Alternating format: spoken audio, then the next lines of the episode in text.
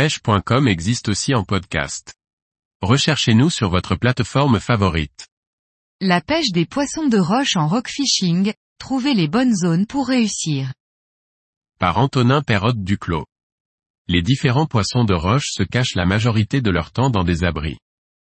Des refuges qui peuvent être très différents, savoir identifier les bons spots permet d'augmenter les résultats. Le bord de mer regorge de potentiels abris pour les poissons de roche. Les côtes rocheuses sont bien évidemment les plus prisées par ces poissons. On peut toutefois retrouver des poissons de roche aux abords des plages si quelques rochers parsemés leur paraissent suffisamment confortables.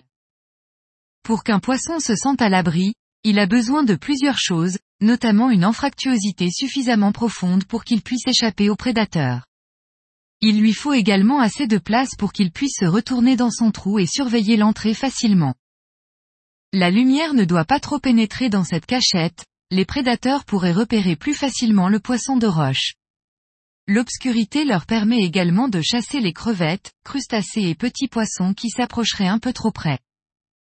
Un atout supplémentaire serait d'avoir le courant face au trou, apportant directement de la nourriture facile dans la bouche des poissons.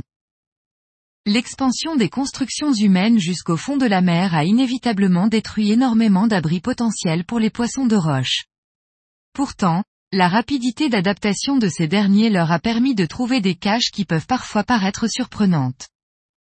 Les digues, habitations classiques d'une majorité de poissons de roche, sont composées de grosses pierres empilées depuis le fond jusqu'à la surface. Elles permettent de briser les vagues pour protéger un port, ainsi que de protéger les petits poissons des conditions météorologiques violentes. Ces empilements de pierres sont en permanence habités d'une multitude d'espèces. Certaines structures humaines comme les tuyaux, les dalles en béton ou les pneus sont fréquemment utilisés par des poissons. Ils servent aussi bien de retranchement qu'un amas de roches malgré les effets négatifs sur la qualité de l'environnement. Tous les objets malencontreusement ou volontairement jetés en mer serviront de gîte. Il est bien évidemment raisonnable de retirer les objets polluants au risque de détruire une cache, dans l'objectif de diminuer l'impact sur le milieu aquatique. La décomposition de certains matériaux réduit la qualité de l'eau et donc la quantité de poissons.